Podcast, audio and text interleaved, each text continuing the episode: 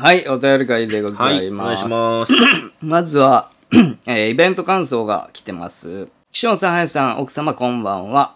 7月14日、ザ・サイレント・ドッグ・ライブ2023に夫と参加しました。おー、ありがとうございます。えー感想メールいたします。今回のイベントはバンドライブと豪華メンバーによる YouTube ではできない都市伝説が聞けるという2部構成。うん。しかも無配信ということで、やばい話が聞けると期待しかなくチケットをゲットしました。はい。会場へは電車で行こうと思ったのですが、イベント3日前に届いた私の新車を夫が何としても運転したいと言い張ったため、彼の運転で出発。会場までは2時間弱かかるのですが、道中お二人の話をしていると、夫が、都市ボーイズのイベント参加って、初めても小安田ナイトのゲストやった。あの時は小安田が登録者30万人突破記念やったけど、今は100万人やもんな。あめっちゃすごいよな。とちょっぴり興奮気味ー。確かに。そして俺前から思っとったんやけど、岸本さんって私生活が見えなくて、謎があるから魅力的でかっこいいと思うんやけど、ちょくちょく性癖露呈するよな。ああ、最近ね。下着の投稿に対する食いつき半端ないし、この間教育実習に興奮してたやろ。うちの子が9月から高校で実習やからめっちゃ受けたわ。林さんは記憶力すごいし、歴史や知識の幅が広くてかっこええよな。うん。と語る語る。イベントは一部小ヤッキーさん率いるバンドライブ。うん元バンドマンの夫はノリノリめっちゃ楽しんでいました。バンドマンやってね。2部では小ヤッキーさん、東野さん、タックーさん、スミさん、ヤースーさん、都市ボーイズのお二人と贅沢すぎるテラーによる YouTube ではできないお話に夫婦で大興奮。テラー同士の考察から話を広げていくところにワクワクが止まりませんでした。また、林さんが紹介された怖い音源ではみ耳鳴りがリアル心霊体験をすることとなりました。うんボリューム満点、スリル満点でライブ、単独ライブにはない良さをかみしめていました。話は変わりますが、現在絶賛教育実習生の娘は、エロくて興奮するのは保健室の女性教師でしょと言っていました。長くなりましたが、最後まで読んでいただきありがとうございます。これからも家族で動画楽しみにしております。はいあっつんでした。ということはい、でいただありがとうございま。きますした。えー、まあ、あれですね。小安ナイト。小安田ナイトとはいまあサイレントドッグライブとも言ってるんだよね、これ。ああ、そうですね。ザ・サイレンうトん、ドッグナイト、えっと、ライブアリス。2023。アリス。うん。はい。という、なんかまあ、二つだから、ライブがこう、そうね二部構成ついたっていう感じのやつなんでうん、うん。あのーまあ正直、ちょっとあんまりないタイプのあイベントなのかなとは思うんですけれども。なんか、二部構成ではあるけれども、あんまそのつながりはないもんね。ちゃんと音楽はまあまあ関係ないがそう。多いからね。都市伝説は都市伝説っていう、なんかあれですよね。えっと、県民賞とダウンタウンデラックスコラボって言ってるけど、全然コラボしてないやん、見てみたらってやつと一緒。あの、ただ、つ時ながって間そうそうそうやそうってるよっていうだけっていうだけのやつです。まあまあまあ。うん、これはね。まあ、そうね。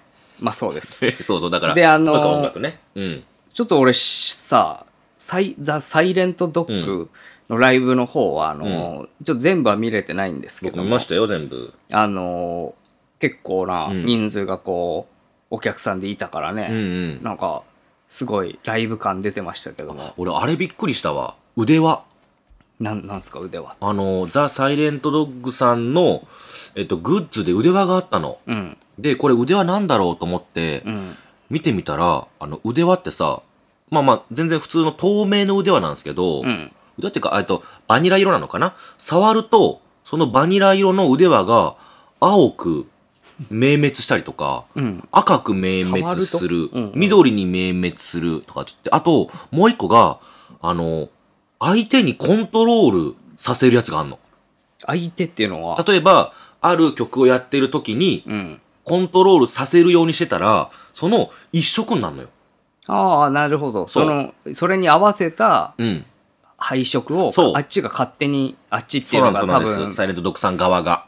なんかあるんだろうね。うん運営でやってるとこがあるんだ。そうそうそう例えば、ザ・サイレントドッグさんでもって、えー、例えば、ちょっと暗黒面の歌を歌うみたいなさ、うん。例えばその、世界が滅亡するんだみたいな、そしたらちょっと紫っぽく光るとかさ、全部が。ほうほうほううん、っほていう風に、自分らで触って紫にせんくても、あっちの、う。うん。もう運営側で選んで、色を指定できるっていう。でもさ、うん。要はばらつくよね。え？え？だって、その、あ、そうそうそう。任せる人、いや、俺は任せない。俺は自分のグリーンで色を守るっていう人が出てくるってことでしょ？うん。なんか微妙だかな、微妙な感じになるんだよ。何人かはいるんですよふわっ。やっぱり。何人かはいるんですけど、これっていうのが、すごいなって思ったのが、うんあの、嵐がやってんのよ。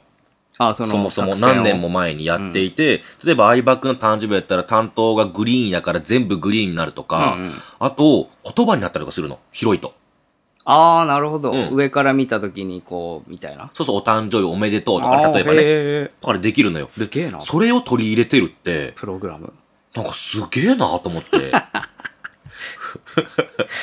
まあ、ちゃんすげえけど。と音楽ライブじゃんって思って、うんなんか YouTuber が都市伝説やってて、まあちょっと音楽でもやろうかしらじゃなくて、うん本気で音楽もやってグッズも作ってるんだと思ったら、うん。なんかすごいなって思っちゃいましたよね。まあまあ、うん。え、ってことは、うん俺らのイベントの時も、うんその腕はつけてたってこと？つけてましたよ。お客さん。うん、つけてました。光ってた？いや、光ってない。だから、なんでよ？オフという運営のマニュアルじゃない。いやいやいや、光らせりゃいいじゃない やいやいや俺らの時ちょっは別に。とでも邪魔じゃない？いやいやいや、別に良かったと思うけど。例えば俺は岸本さんが見た見たかったけど。岸本さんがなんか話してる時に、例えばうん。家の呪いの話をしてると、うん。家の呪いでこうでこうでこんなんで、こういうことがあったんですよ、キャーっていう時に全部が紫チカチカチカチカチカチ。カ嫌でしょ。オチの時に、オチっていうか、オチっていうのもねえけど別に。まあまあないけど、あの話終わりの時に、写真出したりとかする時とかあはいはいありましたね。ドーンみたいな。うん、そういう時に、なんかやったらええんちゃうの？邪魔じゃない？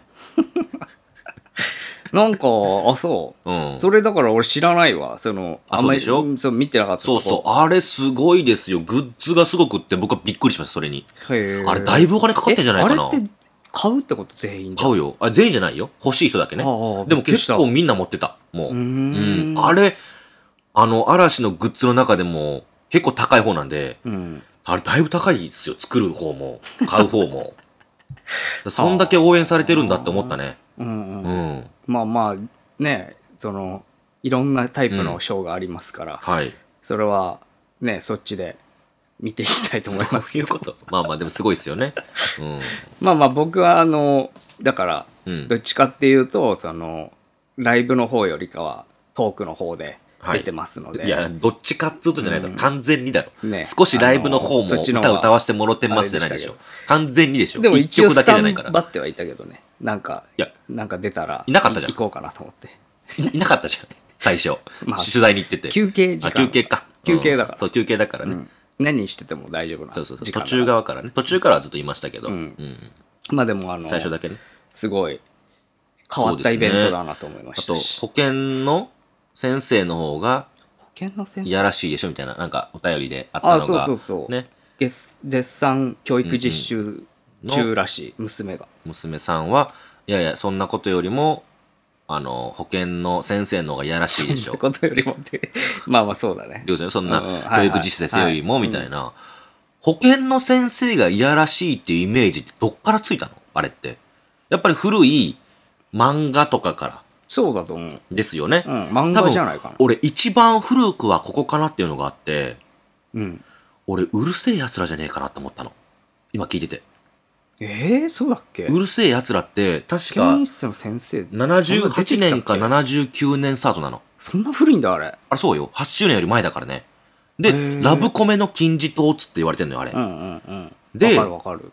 保健室の先生がやらしいって、ちょっとコメディタッチのものが多くない？うん、コメディタッチだあ、ね。ラブコメの金字塔はあれか。メゾン一国か。でも何にせよそれよりも早いんですよ。うん。メゾン一国が、あれも80年、70何年からですから。っうんうんてなったら俺むちゃくちゃ早いんじゃない？え、じゃあその、高橋留美子さんがじゃない？もしかしたら。作ったってこと？エロさを？エロいイメージを？違うかな？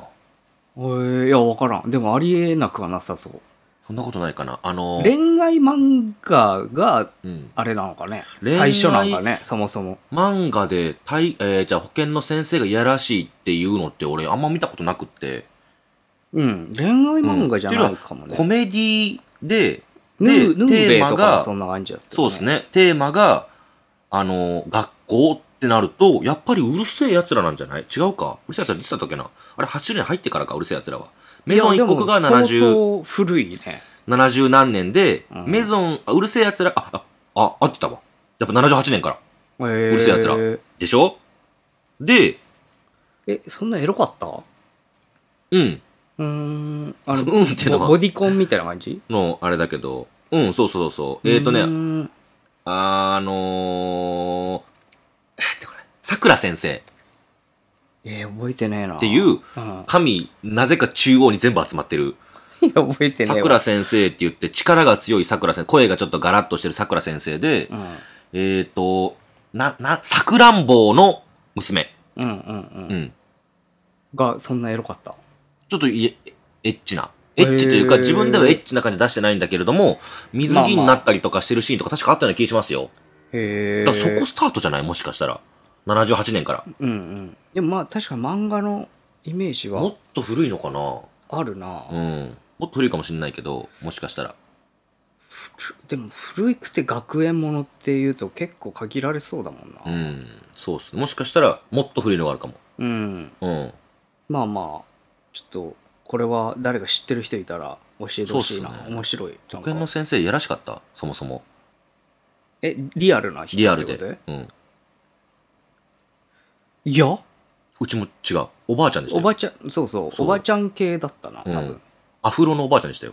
うーん。行くといつも苦いお茶を出してくれる。あれど、どんなんだっけな？マジでちょっと思い出せなくなってんな。メガネのうん。寺坂先生でしたよ。あ、覚えてんだ、名前すらまで僕怖っ いや、怖くねえだろ、別に。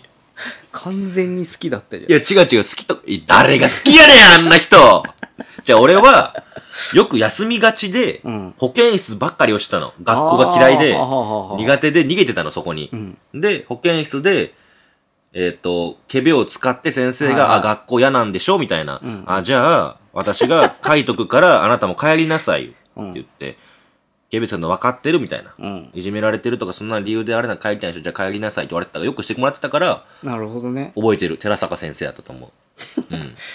初恋の人だ。初恋じゃねえって。あんな。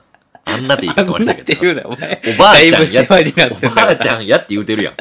ほんまに。へえ、うんえー、どうだったかな俺もでも結構保健室行ってたけどな。覚えてねえな、全然。まあそんな覚えないですよね。勝手に入ってた気するわ。保健室に。うん。なんか、好きなタイミング入れたよな。あ、それはありました。休憩中とかね。うん。あ休憩中っていうか、休み時間とかにね。はい、うんうん。ちょっと、うん。エロかったとは思覚えてないというか、うん、エロかった人は見た記憶ないな。そそうそう、そうなんですよ。はい。ちょっと、それは、うん。追情報あればぜひ送ってください、みんな。保健室のそうですね。情報はね。うんはい。ありがとうございます。はい、ありがとうございます。えー、じゃあ次行きたいと思います。えー、巫女になれなかった女さんからいただきあま、したちょっと。面白そえー私は自分の意思に関係なく突然頭に映像が浮かぶことがありまう。す。へえ。それは3歳の頃から、えー人から見てくださいと言われて見える能力はないようですが、私は両親ともに宮司の家系で、父の方は別の方が継いでらっしゃいますが、えー母方は母の親戚が継いでいます。そんな私が体験した恐ろしい余地。あれは私が20代前半の冬の出来事です。父の勤務地の近くに酒店、ん？酒屋がありました。入り口にある小さなカウンターは2、3人でいっ。えー狭い店内の真ん中には丸いストーブが一つ置いてありました。そのお店の看板娘は80代後半の女性。前年に実母を亡くしていた父はその女性の年格好が自分の母親と似ているからか母親と話しているような気分になれると言ってお酒を飲めない自分の代わりに酒好きの従業員たちにお酒を飲ませ暖を取りながら私の迎えを待っていましたその頃の私は父の職場の近くで就職していたため帰りに車で迎えに行っていたのです時には缶コーヒーを飲みながら店内で待つことも楽しそうに私に話しかける父。このおばあちゃん、うちのおばあちゃんに似てないか？あ、ああ、似てるね。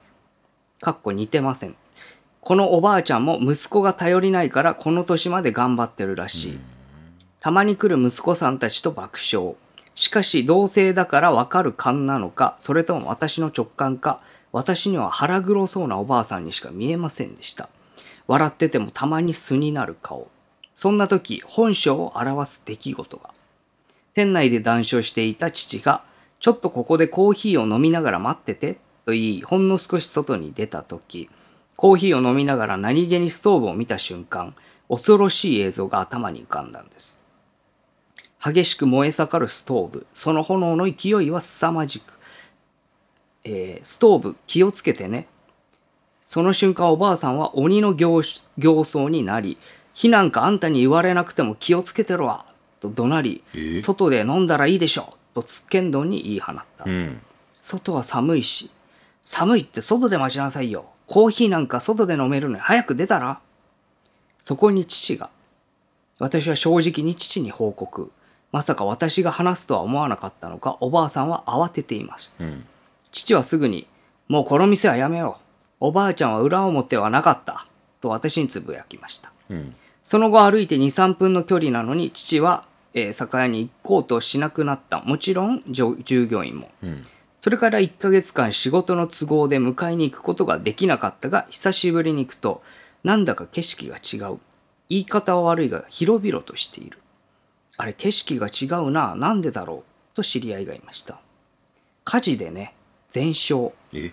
夜息子さんが倉庫で仕事してるとあのばあさんが来て自分がするからと息子を追い出し、うんその後おばあさんなんかの拍子にストーブを倒してしまって逆転だから火の回るのが異常なほど早くて助けてあげたくてもできずに泣いている息子に向かってずっと「熱い助けて!」って叫んだって消火後瓶の破片がいっぱいおばあさんに刺さっていたらしいよあのおばあさん、息子の嫁ともうまくいかず、というよりいじめていたらしく、人によって態度を変える意地悪な人で気が強いと評判だったそうです。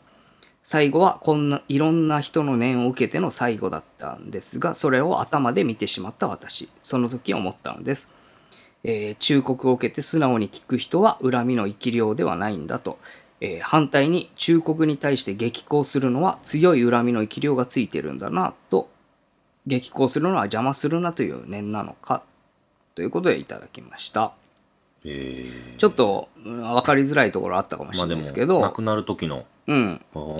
まあ、映像が目に浮かぶという、まあ、宮司の家系の方ということなんですよね、でまあえーちょっといい人そうというか自分のおかおばあちゃんに似てるようなひ人だっていうふうにお父さんは言ってたんだけどもうこの子は全然そんなふうには見えないというか、むしろ腹黒そうだなみたいに思ってたっていう、でその時にまあ映像が浮かんで、うん。すごい激しく燃え盛るストーブでって何だったのかって思ってたら、まあ、実際にそれが起きてしまったという感じかな、うん。えー、すげえな。まあでもこういうタイプの余地というかね、うんうん。えーでどうしようもできないけどね。うん。最後がなくなる時がどうだっていうのが見えてもね、だってその燃え盛るまあその火の中におばあちゃんがいるっていうビジョンが見えて、うん。こうだから注意してねって言ってもその聞かないからな。聞かないし火を使わないことなんてそれから一生ってまあ無理な話だし、逃れられるのかどうかもわからないそれを聞いたところで、うんなかなか難しいですよね。信じてまずもらわなきゃいけないしこれでも結構さよくあるやつでさ、それこそ人のうん死の瞬間が見えたとかさ、うん。予知っぽい能力ある人って、結構何回かチャレンジしてるけど、うん。気持ち悪がられるだけで結局その人救えないっていうのがなんか自分にとってストレスになっちゃうからもう言わないっていう人結構いるよね。これって考えたことない。何を？僕はあるんですけど、うん。例えば、うん僕がうん。修学旅行で東京に来たのって、うん。中学生だったかな？うん。高校か。高校の時だったんですよ。うん。中学生は沖縄か。高校の時で、高校2年生の時に東京に来てるんですけど、その時に、奥さんの家知ってるから、うん。そこまで行って、俺小学校も知ってるから、うん。そこまで行って、中学校でもいいけど、そこまで行って、で、うん。あの、将来僕たち結婚するんだよって言って、うん。で、家族のこと全部知ってるわけじゃない、今。うんうんその情報をわーって言って信じさせて、その時から付き合えれたらよかったのになって思ったりする時あるんですけど、うんそういうのない？ないね。あ、ちょっともう、途中でもうないって言おうかなと思うぐらいないわ、ないわ。でも最初はあったんだ。いや、あの、可能性があるかなって思ってたけど、もうないなってすぐ分かった。あ、そういうことね。うん。いや、ぜ全部聞くまでなうんく、ないなって思ってたよ。結構思うの。うん例えば、僕が、あのー なんで、思うんだよ、それ。え、いやいや、東京に来て、いや、もっと早くに知り合いたかったなと思ううの。んうん。この子が17で僕19の時ですけど、うんいや、それよりも、もっと早くに出会いたかったなと思うんですよ。幼馴染ぐらいってこと？そうそう。うんって言っても、僕19でこっち17やったんで、その時僕行ったの17なんで2年しか変わんないですけど、2うね。年間でももっと早くに出会いたかったなと思うよね。あと、一回振られてて、うん。で付き合うまでちょっと間あって、僕うん。22でこの子が20歳の時に付き合ってるから、うん。それもなくもっと早くにスムーズに付き合えたよねって思うんですよね。そうなったらそれ、無駄だったって思うの？無駄っていうかもったいない3年間ぐらい、あの、会えてない時間があるんで、うん。かなりもったいないことをしたなって思うんですよ。取りこぼしてるなって思うんおでー、だったらばもっと早めに会って、実はもう将来結婚するって決まってるんだよって言って、19、17の時に会って、もう、えノンタイムでお付き合いできるし、結婚もできるわけじゃないですか。ーうん。そうなったらすっごいいいよねって思うよね。いいよねって思うっていうか、よくわかんないけど、それがなかったからう,、うまくいってるとか、そういうふうには思わない。どういうこと？要は、うん付き合えなかったからこそ今この状態でうまくいってるけど、あ、ないない。みたいな。全然ない。なんかだからあれを取りこぼしたなって思って取りこぼしたっていう感覚は、だいぶ特殊な気するけ2どな、年ぐらい取りこぼしたなって思うの。したらもっと長く取りこぼすってないと思2う。年ぐらいもっと長くにいられたのに、早くにいられたのにと思うんですよ。うんうんそれは僕じゃなくて奥さんのミスですけど、僕は振られてるんで。まあまあまあ。そう、だから、それは言ってあげないといけないよね。うん君はお大きなミスをするよって。その、僕は17の時、で、彼女は14か、だから中学生か。中学校の場所も知ってるから、はいはい。そこまでぐーっと行って、うん。修学旅行、みんなちょっとごめんなさい、僕行くとこあるんですって言って抜けて、で、彼女の、まあ、通ってる中学校なりに行って、うん待って、この子があのスポーツのね、うん。あの部活やってるから、やってるから。うん、やってるから、その部部活が終わるまで僕は待つ、まず待つんです、そこでね。うん。まず待って。で、見つけるなんて簡単なんですよ。うんだって僕は中学校の時の写真を知ってるんだから。うわうん。だその時の顔知ってるから、うんあ、来た来たと思って、おーおいおいおい、俺俺って言ってうん、わからないと思うんですようん。わからないよねって言います。うん。わからないんだか気持ち悪い。ら。わからないよねって言って。気持ちで悪い。もこの子はすごい純粋だから聞いてくれると思うんですよ。うんはい、なんかお困りですかって言って、うんいや、困ってないんだよ。むしろ嬉しいぐらいって言って。うんうん。僕はうん君の将来の旦那なんだよ。うわ怖うん、最初は怖いんだよ。うん怖いと思うんだけどね。何だけれどもこいつだようん何こいつってわかるんだけれども、うんでも将来結婚するんだよ。というのもね、うん。あなたの家のこと、全部僕言えるの。小学生の時、こうやったよね。こうでこうでこうやったよね。うんこの時、嬉しかったけど、この時、辛かったよね。うん。中学校に上がります。うん。中学校、高校、高校、こうだよね。で、高校は、ここに行こうと思っているよね。うんで、大学はここなんだよ。うん。全部知ってるの、僕。うん。だからさ、今から付き合ってよ。うわ先生でしょ。うん、先生呼ばなくていい。いやいや、怖っ僕らの話だからね。気持ち悪い。うん、全然そんなことないよ。いやもう、ていうすぐだよ。すぐお縄だよ、そんなやつ。先生が？いや、お前が。僕が？いで、やでもそうだろ、マジで思うんすよ。それ。ええそれ、絶対思わない、俺。多分。あ俺すっげえ思う。生涯思うことないと思誰にも？う。うん。で、すっげえ思うわ。もっと、えー？取りこぼした？って思うよね。うん。例えば、岸本さんがね、いや、もういい、怖い怖い怖い。今三怖い怖い。18。うん。で、50、60ぐらいになって、同い年ぐらいのすっごい愛してる。うん。本当もう、あ、このままじゃあ、80超える20数年間ずっと付き合って、結婚して、そのままもう二人で死んでいこうねって決めてる人ができたとして。もっと早くに生まれていたら、うんうん子供も何人かできたのかなとかと思ったりするじゃないですか。うんうんうんそれはそう思うじゃん。まあまあ、それはまだわかるかなそれと同じぐらいなの、僕の中の2年って。やっぱ大事だから。かかじゃあ、みんな、次行きますか。グッドボタンいっぱい押してくれよな。チャンネル登録よろしくね。いやいやちょっとね、あの、このこの場で言うのはちょっと絶対違うと思いますけど。チャンネル登録よろしくね、みんな。えーゆ、ゆきまりもさんからいたはいだき。ました。ゆきまりもさん、チャンネル登録お願いしますね。えーはい。岸本さん、林さん、林さんの奥様こんばんは。こんばんは。ゆきまりもと申します。はい。先日購入した本の中で昔の友達が当時のままの姿で街を走っていたというくだりがありました、うん。えーそれを読んで思い出したことがありお二人にご意見を伺いたく投稿しました、うんうん。あれは数年前、近くのスーパーへ買い物へ行った時のこと。スーパーの駐車場で後ろからおばあちゃんに声をかけられました。ちょっと待って。今の読み方、すごい関さんそっくりでしたね。え？気持ち悪い。気持ち悪い。いやいやいや、気持ち悪くないよ、これ。関さんよ。どんな関さん？スピル、あ、セセキルバーグの関さん。気持ち悪い。気持ち悪くねえじゃん、別に。気持ち悪くねえじゃん、別に。気持ち悪くねえじゃん、あれ別に。は数年前。え、どんなんですか？あれは数年前。みたいな。うーん。うん。え全然意図してない。あ、でもすごい似てたよ。あ、そう。うん。あれは数年前。近くのスーパーへ買い物へ行った時のこと。うん。はいはい。スーパーの駐車場で後ろからおばあちゃんに声をかけられました。かけられたんだよね。えー振り返ると、私の友人に顔も声もそっくりなのですが、うん。明らかに年を取っている姿なのです。姿なんだよね。えー彼女は、入ってこないんだけど、すいません、すいません。はい今入ってきてるからごめんなさい。はい。彼女は私に、うん今日は何曜日でしたかね？と聞いていきます。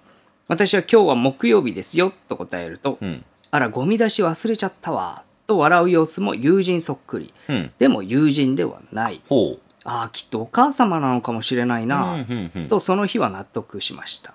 そして別の日、その友人のご実家の前を通った時、庭仕事をされているおばあちゃんがいたので、お顔を見ると、あの時のご婦人とは全然違うお顔でした。うんただ単に友人にそっくりなおばあちゃんに会っただけと言われればそれまでですが、なぜ私に声をかけてきたのか。もしかしたらあのご婦人も私を見て、昔の友人があの時の姿で目の前にいると思って声をかけてくれたのではないだろうかと思ったりもします。うん狭い田舎町、えー親しくなくとも見たことのある顔が多い中、あのご婦人にはそれ以来お会いしておりません。うん。その友人もつい先日若くして他界してしまいました。とても素敵な方でした。彼女は失った悲しみはなかなか拭いきれませんが、ふとあの時のご婦人が他の時空で生きていた友人であるならば、幸せに長生きしている彼女も存在するんだなぁと思うと、ちょっとだけ救われた気持ちになるのです。えー気がつかないだけで何かの拍子に時空の交差点で出会っている人っているかもしれませんね。えーお二人はどう思われますかということでいただきました。世にも奇妙みたいやね。話がね。うん。まあそうだねその、急に声かけられたっていう人が、あの、うん年を取っている友人の姿にうんもう、うり、ねうり二つというか、なんかすごいいいね。なんか、さっきした俺の話みたいじゃん。ええっと、ちょっとわかんないですけど、そんな話してなかったと思います。岸本さんって編集担当じゃないのに編集した今。僕は残してるよ、絶対。今のさっきの話。編集してるじゃん、勝手にえーっ。と、あったかな、そんない話。やいやいやいや、僕が、あの、過去の彼女に会うというんうんうんう話。だそれにちょっと似てますよね、逆ですけど。ちょっとそうですね。そうですね。えー 交差点で出会ってる、時空の交差点で出会ってるっていう、うんうんまあ、言い方がちょっと面白いなと思いますけど、うんあの、なんだろう、パラレルワールド的な考え方なんだろうけど、前なんかさ、何件かあったけど、うんえっと、動画の方だったかな。うん。未来の自分に自分が助けられたみたいな。うんうん、うん。話ありましたよねあった。なんかそれに少し近かったりもするよね。うんうんそれはなんか自分じゃなくて今回のやつは友達友達ですけど、やっぱり、なんかね、うん、こういうの、ちょっとあれだよね、バックトゥーザフューチャーとかさ、うんうん。そういうのにもちょっと、なんか見えるというか。俺さ、60億人いるわけじゃん、人間って。70億近いのか。70億うん。